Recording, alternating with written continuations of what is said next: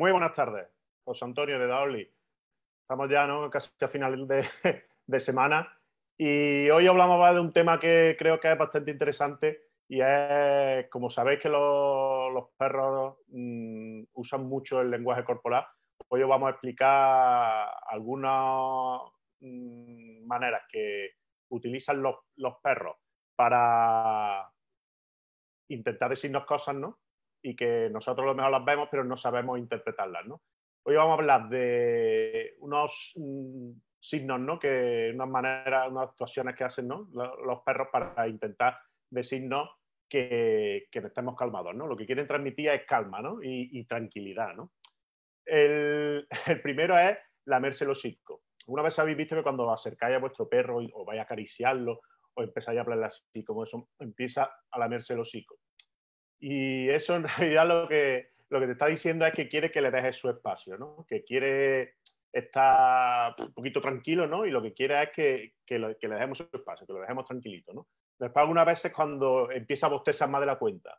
Esto pasa mm, muchas veces cuando a lo mejor estáis dos personas, estamos mm, como discutiendo, ¿no? Y el, entonces el, el, el perro, como sabéis, que es muy empático, se pone nervioso y se estresa un poco y la manera de decirnos que está estresado y que quiere que dejemos de discutir es empieza a bostezar, bostezar, bostezar. Si estamos discutiendo y vemos que el perro está, bostezando mucho, es que lo que quiere decir que dejemos ya de discutir y, que lo dejemos, ¿no? Para que esté tranquilito, ¿no? Después también girar la cabeza, ¿no? Eso también está como, por igual que cuando se lame el hocico, hay algunas veces que nosotros vamos a abrazar al perro, nosotros las personas nos gusta que nos abracen, ¿no? Que nos den besos y hay algunos perros que sí, pero la mayoría de los perros, como hemos dicho algunas veces, cuando tú le, intentas abrazar, ellos se sienten muy incómodos y lo que hace es pues, girar la cabeza o agachan la oreja, agachan un poquito la oreja, agachan y quieren porque eh, no se sienten cómodos. No están, eh, ellos ven que le está invadiendo su espacio y no quieren, no quieren que lo hagan, ¿no? Después, eh, la reverencia, ¿no? La reverencia es la posición esta cuando el perro deja las dos patas atrás levantadas y las dos delante abajo.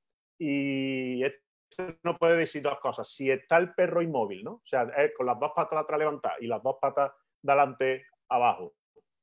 Lo que no, y, se queda quieto, lo que nos quiere decir es que quiere su espacio y que quiere tranquilidad y que lo dejemos en paz. Otra cosa distinta es cuando empieza cuando no está quieto, sino que hace esa posición, pero se mueve mucho y mueve la cola, ahí lo que nos está diciendo es que, quiere juego, ¿no?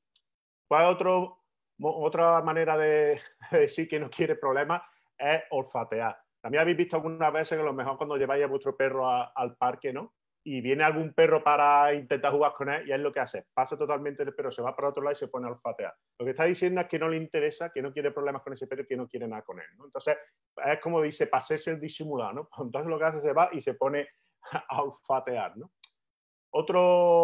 Mm, otra manera ¿no? de, expresarnos es la, curva de aproximación. ¿Qué es la curva de aproximación? Normalmente cuando dos perros se encuentran que no se conocen, ya se conocen, pero normalmente ellos no se, se cruzan las caras. Ellos lo que suelen hacer es se, se huelen ¿no? por la parte de atrás. ¿no? Por eso se dice la curva de aproximación. ¿no? Se ponen así, oliéndose la parte de atrás uno y otro. ¿no? Eso dice, eso que está diciendo que él no quiere ningún problema ninguno. Ahora, cuando ellos se enfrentan directamente, ahí sí tienes que estar atento porque ahí lo que están diciendo, aquí estoy yo, y, no, y ahí puede ser un problemático y que pueda haber enfrentamiento. ¿no? Cuando veas que no hace esa parte como la curva sino que van, tienes que tener cuidado ¿no? Para, que no, para que no se enganchen. Después, otro, otra cosa que hacen es cuando arquean el lomo ¿no? y meten la cola entre las patas. Eso es también un signo como de sumisión y te está diciendo que no quieren problemas. ¿Y por qué hacen eso? Porque cuando ellos arquean el lomo y meten la pata, lo que están haciendo es bloquear las glándulas anales para que no los puedan olfatear, ¿no? Para, que no los huelan, ¿no? Para que los dejen tranquilos, que es lo que están diciendo, ¿no? Después también cuando mueven mucho la cola, ¿no? Pero no, cuando están de pie, están moviendo mucho la cola, que quieren juego, ¿no? Pero si están tumbados y agachados, con la oreja se agacha ¿no? Y, mueve la cola, lo que está diciendo que no quiere que si hay así, ven a lo mejor que está un poco como de peligro, ya lo que quiere es no tener ningún problema y que está en calma. Entonces ellos se echan, ¿no? Agachan un poquito la, y mueven un poquito la cola, ¿no? Después también habréis visto algunas veces cuando hay dos perros que están jugando, pero están jugando que, a lo mejor te da la impresión que se están peleando, están jugando muy fuerte, ¿no? Están y llega otro tercer perro y se mete en medio. Y dice, pero usted lo que quiere es meter boca. Y no, en realidad el perro está viendo que como que los otros dos perros eh, están ya pasándose un poquito, están poniéndose un poquito más agresivos y él lo que quiere es al ponerse, eh, ponerse en medio para que, para que se tranquilicen los otros dos perros. ¿no? no es que quiera meter boca, lo que quiere es, está viendo que la cosa se está poniendo un poquito calentando y lo que quiere es, ¿no? Para, se pone en medio para que se ponga la cosa un poquito más tranquila. ¿no? Después alguna vez habéis visto también que cuando llega otro perro, ¿no? O alguna persona que eso, se sienta y como que miran para otro lado. Eso es como decir, déjame en paz que no quiero nada contigo, ¿no? Se sienta y, que no, y se están quietos como diciendo, déjame en paz, ¿no? Después otro de los síntomas que hay, que es el símbolo más, más claro ¿no? de sumisión cuando se pone en panza arriba. ¿no? Si se pone panza arriba, es como, aquí estoy, hazme lo que quieras, ¿no? Es que no quiere ningún problema y, y estoy a ¿no? La, cuando tú llegas, tanto lo hacen con perros con personas, ¿no? Es una señal, ¿no? De sumisión y de que él está totalmente tranquilo y que no quiere ningún problema, ¿no? Te voy a comentar tres cosillas que son también unos tips que podemos usarlos, ¿no? También para identificarlos y para, y para mm, intentar, ¿no? Adiestrar y enseñar un poquito a nuestro perro, ¿no? Cuando, también habrá pasado alguna vez cuando adoptáis algún perro o veis a un perro un perro que es muy asustadizo, que mm, tiene muy poca confianza, que está, tiene mucho susto, ¿no? Intentáis acercarte y no hay manera, ¿no? Y, siempre está muy huidizo, ¿no? Siempre se va, no quiere que lo toque nadie.